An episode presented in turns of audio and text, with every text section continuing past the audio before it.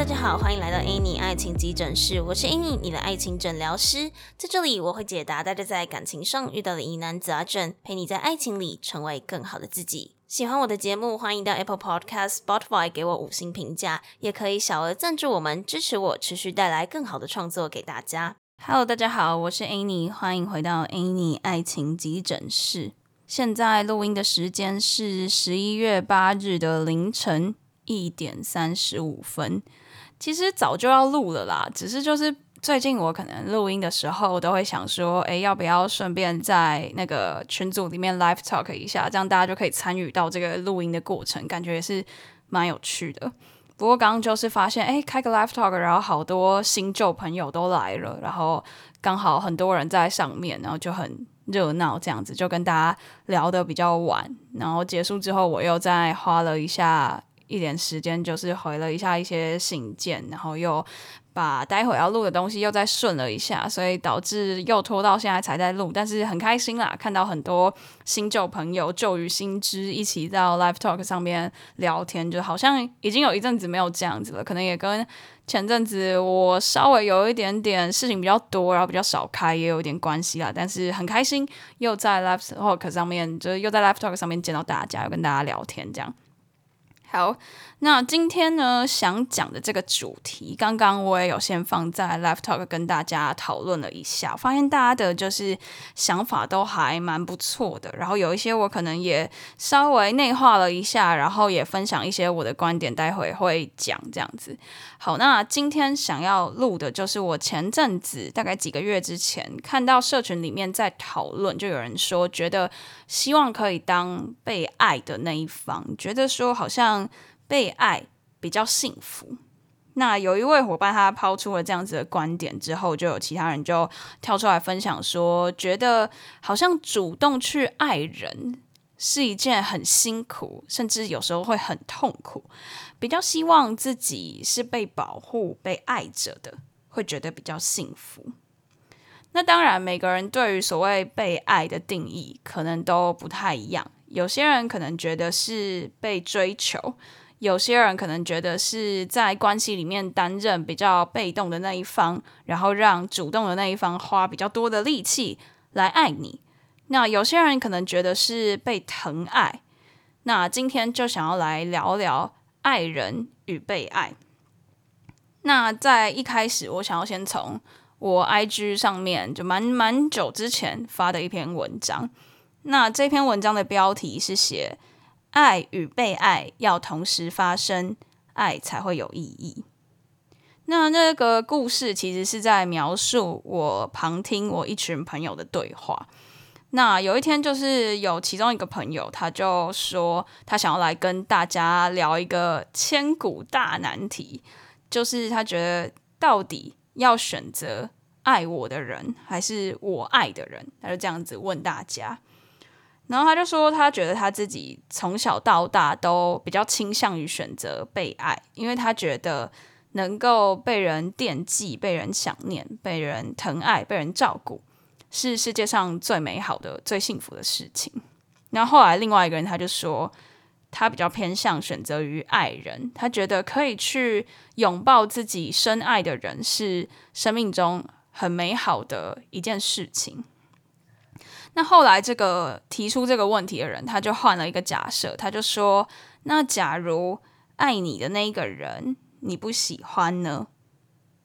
然后想了想之后，我朋友他就说：“如果他自己都没有喜欢那个人了，就是没有没有喜欢爱他的那个人了，那这个人又怎么会爱他呢？”他的意思应该是想要讲说，就是他觉得这是一个互相的概念。如果今天我没有喜欢，我没有喜欢他，那他对我的也不是爱，这样子。那后来我们就讨论讨论，就得出了一个想法。我们觉得说，爱好像不属于单一一个人的情感，爱在这个关系里面是互相的。我会爱你，是因为你在我眼里是可爱的，可以让我爱着，也值得被爱。那我爱你，也因为在这个。偌大的宇宙里，你也选择了让我爱着，所以后来我们就得出了一个结论是，我们觉得爱与被爱是可以同时发生的，那是一种互相的感觉，是一种彼此的感觉。那在一段关系里面，并不是说谁就要去承担全部或是大部分爱对方的这份责任，这样。那会想要录这一集，是因为就看到蛮多人会说他希望被爱。那通常说这个，我希望被爱。那大家大家都大家蛮多人都会希望被爱的嘛，这是就是人对于需求的一个蛮根本的渴望。只是通常会说，哦，我比较希望被爱。这句话的言下之意其实是说，他觉得，诶，在一段关系里面，两个人嘛，然后一个人是担任呃主动去爱人的人，另外一个人是担任被爱的人。就是好像一个人是主动，一个人是被动的那种感觉。通常说这句话的时候，言下之意可能有这个意思，但其实对于这个被爱的理解，我觉得是很多层面的。就像刚刚开头讲的，有些人可能觉得是像我刚刚讲的这个举例，就是在两两个人的关系当中担任比较被动的这一方，或者说在面对爱情里面的相处方式，然后大多你都是被动的被决定。那刚刚前面也讲了嘛，就是觉得会有想要被爱的这种渴望，我觉得是一件很正常的事情。人的需求里面本来就有爱与关怀嘛。但是如果你换一个角度想说，诶，被爱的这件事情，并不是只是说你被对被对方保护，然后对方表现出多爱你，他有多少的付出和行为，那才叫做是一种被爱。其实不一定，营造那种互相的共融的。健康的、温暖的、双向的关系，其实你也会感受到被爱，因为当你们有去营造这样子的温暖的关系，你有爱，也有被爱。那这样子共融的关系要如何创造？就是你要去爱人嘛，你同时也是需要去爱人的。那因为你去爱人的时候，对方也会去爱你。那在这个互相的过程当中，你就会感受到被爱。好，那刚刚就讲到说，人都会有渴望被爱的这个感受嘛，所以我们今天想要讨论的这个被爱，我们可能要稍微聚焦一下，就是一些比较进一步的解读。就像我刚刚讲的，就是关系里面的两个人，一个人担任爱的比较多的那个人是所谓爱人的角色，那比较被动接收付出的那个人是被爱的角色。也就是说，你被爱是担任比较被动的那一方。那当你担任稍微比较被动的这一方的时候，你可能会把某一些决定权或是自主权交出去。那讲比较具体一点，就是比如说我在社群里面经常会看到有些人，他提问的开头都是说：“哦，我的另一半他希望我们之间怎样怎样怎样。”那通常提提问的这个人，他可能不是非常的认同，或是他有一些其他的想法，就是对于他的另一半的这个建议。可是基于他觉得那是对方爱他的表现，所以他就不敢提他自己的想法。好，我们举一个比较稍微具体一点的例子。假如说你很渴望什么都被安排好的那种感觉，你觉得那是一种很霸气的那种被爱。那假设今天你跟你的伴侣要出去玩，然后他就全部的行程都帮你决定好，都帮你订好房间，都帮你付完钱，都帮你规划好，这样，然后基本上你只要去参加就好了。那假设突然间你对于行程的某些细节的规划有一些建议，那你可能会因为这些都是对方规划的，对方都付了钱，然后对方都安排好了。而不敢提出你的想法，那不止，或许不只是这一场旅行哦，可能在这场旅行过后，你们可能最近有一些误会或是争吵，那你想要提出来沟通，你想要提出来讨论，可是这个时候你就会开始担心说，他前阵子帮我做的那么多，他前阵子呃都是他负责，都是他付钱，都是他在规划，那我是不是？应该要就多顺从他一点，所以你就选择把这些委屈都吞在心里，可是你心里面其实是很难受的。那么长期下来，这种失衡反而可能会让你更没有安全感，更没有自更没有自信，然后心里面会更容易自卑。这只是当然，这只是一个举例啦。如果说你对于别人帮你安排好的，你完全不会有意见，然后你伴侣也完全不介意说都是由他来规划，那或许你们就不符合我刚刚说的这个故事。我只是说，就提出一个情境和假设这样子，因为你把，就是因为你觉得好像对方都帮你做好了，是一种爱你的表现，但是其实你心里面某一些细节，你可能。有一些你自己的想法，可是你又会渴望那种你以为被爱就是指说哦，好像帮你对方都帮你照顾好，都帮你弄好了，然后你心里面有一些想法，但是你基于你觉得好像对方这是爱你的感觉，然后你就你其实心里面是不平衡的，但你就不敢提出来，因为你会觉得啊，对方这是爱我的，这是为我好这样。所以这就是为什么今天去想要讲这一集的原因，因为我在想，我觉得可能爱与被爱比较应该是一个互相的共融的那种感觉，并不见得说一段关系里面就是某一个某一个人他去爱人比较多，然后另一个人被爱比较多。如果如果你们都有去爱，那其实你们都会感受到被爱。而且，其实为什么会进一步想要举刚刚的那个例子，就是我发现有时候有一些比较没有安全感的人，他可能会更容易渴望对方保护着你，然后对方非常强烈的爱着你的那种感觉。可是有的时候，这份渴望，可能会转化为，就是让你成为那种比较偏向在爱情里面的讨好者，你会有一点那种讨好型人格会跑出来，因为你会希望，因为你期待嘛，期待对方满满的爱，期待对方真的很爱很爱你，所以你会一直小心翼翼的成为你觉得对方眼中就是他喜欢你，他希望你成为的那个样子。那如此一来，你就是活在对方的期待还有喜好里面嘛，所以你的心情可能就很容易因为对方的喜怒哀乐而起伏。然后在你做某些决定的时候，你可能都会担心对方因为这样子而不爱你了，然后不再给你爱了。那你就会因为经常要提心吊胆的，就是你做任何事情可能都会。让对方不爱你了，你担心如果他不再爱你了，你的世界就会因此而崩塌之类的。那其实这样子反而你会更没自信，更没安全感。那本身你就是一个容易比较没有安全感、比较容易焦虑的人。那如果呃在这种就是你渴望被爱的心理调试上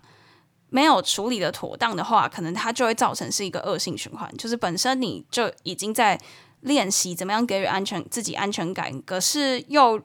基于你太过于渴望被爱而转化成讨好型的人格，那又更容易更没安全感。那这样子就是一个恶性循环。所以今天的这一集比较像是我想要带大家可以从另外一个角度去理解所谓被爱的意思。嗯，因为其实如果你把某些自主权和决定权寄托在另一半身上的时候，这其实好像也代表着你把安全感和自信的来源都交给对方了。所以我刚刚讲，就我们我在想，或许我们可以试着换一个角度去理解被爱这件事情。它并不单单只是被动的被一个人爱，或许它我们可以换一个角度想，就我们去营造一个互相的感觉，我们都爱着彼此。那我们都因为爱彼此而有一些你会表现出你的爱的这些这些行为。那因为我们彼此都有爱着彼此，然后都有表现出我们爱的行为，那就因此我们都会感受到被彼此爱的感觉。哦天啊，这个这个主动被动讲的有点有点复杂。对，好，那如果能够做到这样子，就是我们都爱着彼此，那我们也都会感受到彼此的爱，这样子。那或许你在这一段恋情当中，你会比较有自主的感觉，然后自信和安全感也都会随之而来，不会因为你把这个决定权交付出去而经常感到不安或是焦虑。那就举刚刚的那个，我说就是都由对方来规划，都由对方来出钱，对方来决定的那个旅游的例子好了。如果说你觉得你会因为这样子，你会因为他都规定好而不太敢讲话的话，那是不是我们也可以试着，你也有一些参与的部分？比如说，你可以负责呃规划交通，或是你可以也参与，或者是你们就是诶，有的时候。订这一间房间就是他他出钱，那下一次方便就换我出钱，这样之类的，就是你们去营造那种互相共融的感觉。你有你有那个参与感，你有去参与这个中间的过程，那你就会也比较觉得说，诶，我是在这段关系里面是有决定权的，我也有可以我有参与的那种感觉。那有这份参与感，你就会比较觉得说，哦，好像比较有自信一点，因为毕竟有一些事情是。你可以决定的，那这就是我们一起去经营的这段关系，就是你你也有参与一部分这样子，然后你你跟他是一样的，我们是一起去共同创造这段美好回忆，而不是说哦，这全部都是他准备好的来给你的。对，所以我今天讲讲，就是如果假设你有类似刚刚的那样的情境，因为觉得诶，好像都是对方付出，所以你很容易没安全感的话，那或许你也可以基于你觉得诶，我们就是一起参与，并没有说就是谁付出的多，谁付出的少，只要你们两个都觉得那个方式是舒服的，你们都可以接受，那自然自在舒适的相处真的是比较重要。因为如果因为他都付出，所以让你不敢。不敢表达的话，那这就是可能会长期下来会容易失衡。但如果说你们是去营造一个，诶，你们都很满意，你们都很就是觉得很舒服、很自在，然后一起去营造这种共融的感觉，那可能长期下来你会觉得，诶，我也有在参与，我也有决定，我也有一起去营经营这段感情，那你也会比较有自信，比较有安全感。这样。好，那我在就是看这相关的资料的时候，就看到有一个。作家他叫做卡缪，对，他说，人最大的不幸不是没有人爱你，而是你没有办法爱人。那这个爱不见得仅限于爱情，包括你对生活的热爱、对朋友、对家人、对于梦想、对于理想的爱。当你对于你的人生、对于你的生活存在着爱，那其实我觉得那个感觉会不太一样。刚刚我们在 Live Talk 里面有一个听众，他讲的我觉得还蛮感动的，就是他提到说，他觉得你勇敢的去爱，不只是你不是只是爱人而已，你可能是爱某一件事物，爱你的理想，爱你的生活。当你会选择去爱的时候，那是一种相信的感觉，你相信世界是好的，你相信生活会往你想象的那个那个样子去发展，你相信你爱的这个人会。爱你会一起创造一段幸福。那当你愿意相信，其实有一部分的自信也是随着你相信而来的嘛。有一部分的安全感也是随随着你相信而来的，因为你相信他爱你，你相信你值得被爱，你相信你是值得拥有一段幸福的。所以，当你愿意去相信，那其实很多都会就是。慢慢变成你所想象的那个样子。那当你有办法对于你周遭的事物选择用爱的角度去看它，选择用相信的角度去看它，那其实这时候你的心情也是正面的、温暖的，你会闪闪发亮。那其实我觉得这对于好刚刚讲的爱可能是很多个面向的，但当你能够选择相信、选择爱，那其实。对于你，假如说你现在觉得可能自己不值得拥有一段恋情，或是不值得拥有幸福，但当你能够选择去爱跟去相信的时候，其实我觉得这对于你的爱情观也会有所帮助。你会比较比较能够相信人，你也会比较能够去相信你是值得拥有一段你理想中的爱情的。那个整体的正向是会被带上来的，我觉得。所以那一句刚刚讲的那句话就是。其实最大的不幸并不是没有人爱你，而是你没有办法去爱。因为如果你有办法去爱，就代表你有办法去相信这个世界。那你能够用比较正面的角度去看待你周遭的一切，那一切可能都会越来越好。所以啊，我觉得。无论是爱人还是被爱，这都是爱情当中很重要的元素。那么今天这一集主要是想要带大家去思考看看，我们经常会听到有人说觉得被爱比较幸福。那这句话当中所谓被爱的定定义是什么？我们可以去想想看。因为刚刚有讲嘛，想要被爱，想要被关怀，这是很正常的需求。可是，当你非常非常渴望被爱的时候，或许我们可以试着去从我们要怎么样去爱的这个角度来思考。那好，那既然你想要被爱嘛，那我们要怎么样去爱才能够被爱？我们可以从换从这个角度去想，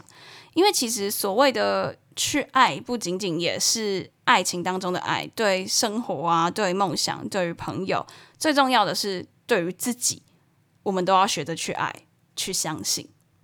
对，好，那以上就是今天想要跟大家分享的内容。那很开心，就是在录制之前，在 Live Talk 上面有跟大家有一些讨论，也让我有比较多新的想法可以跟大家分享。好，那今天的正片内容就到这边。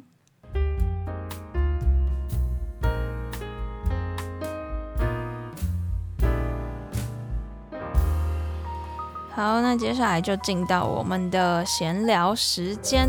首先要先来看这周的留言，这周有一个赞助留言，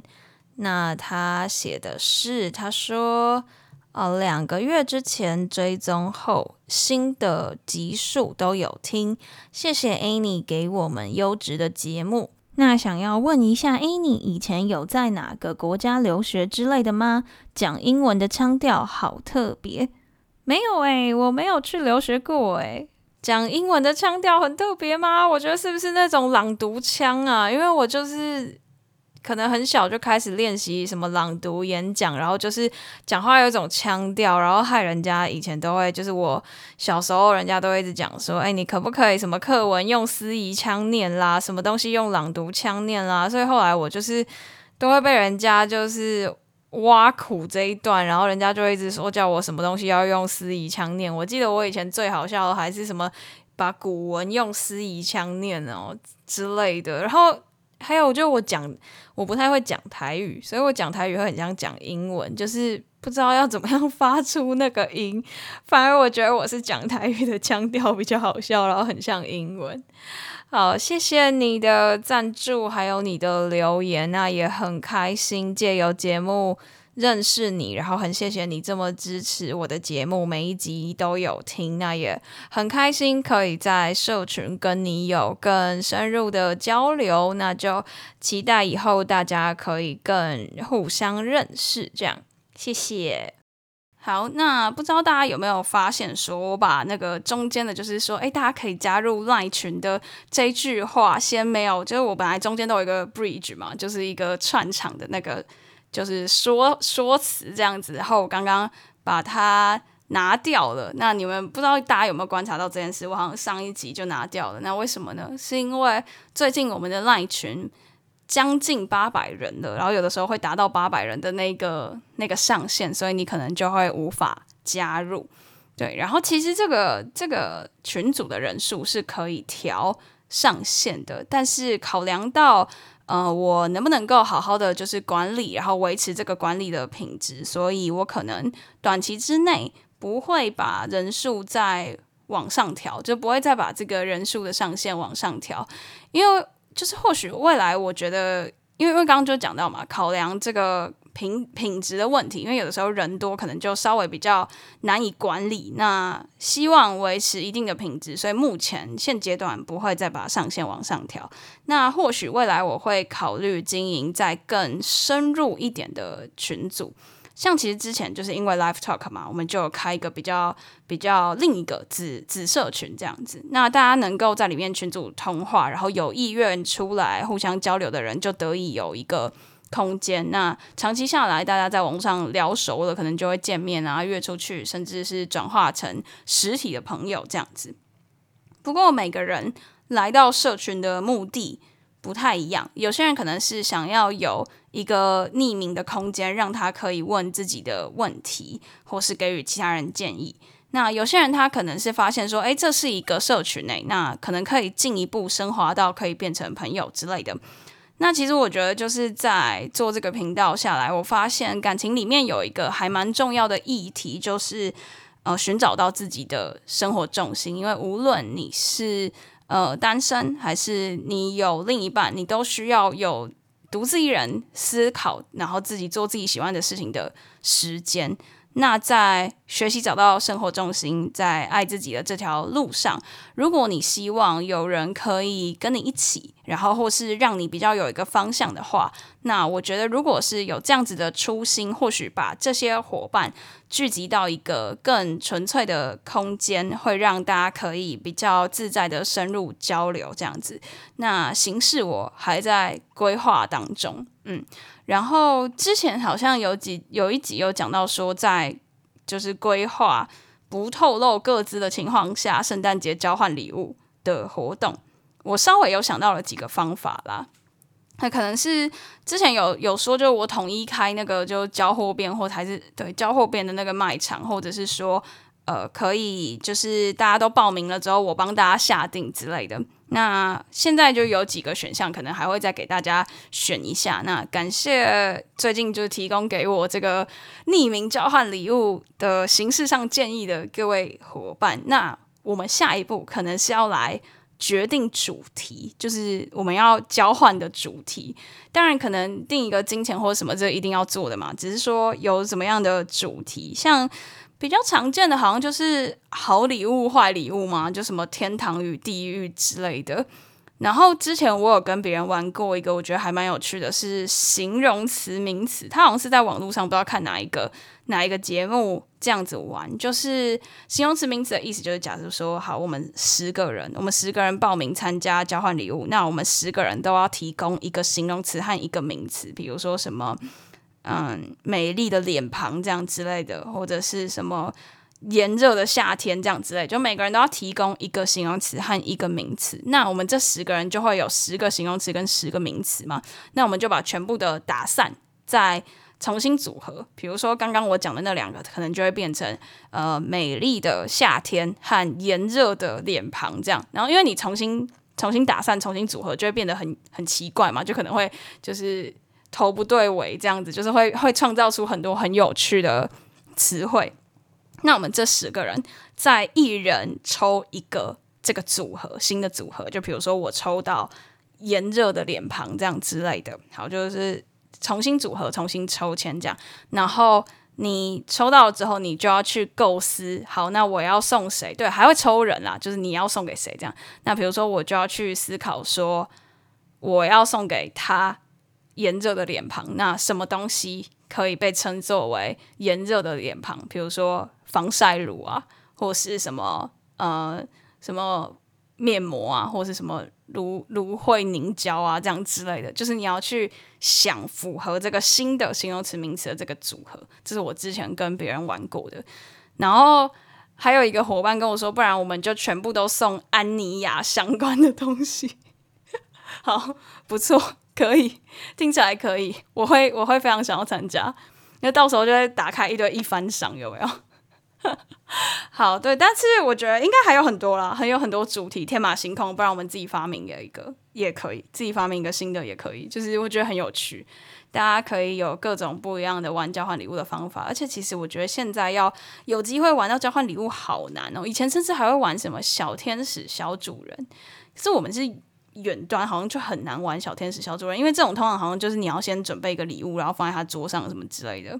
对，不然其实是真的是蛮好玩的。好，那大家有任何关于就是交换礼物的建议，你都可以用那个留言告诉我，就 Apple Podcast 跟 Spotify 应该都可以留，那就欢迎提议。那期待大家一起玩交换礼物，对吧？圣诞节都到，快到了，可是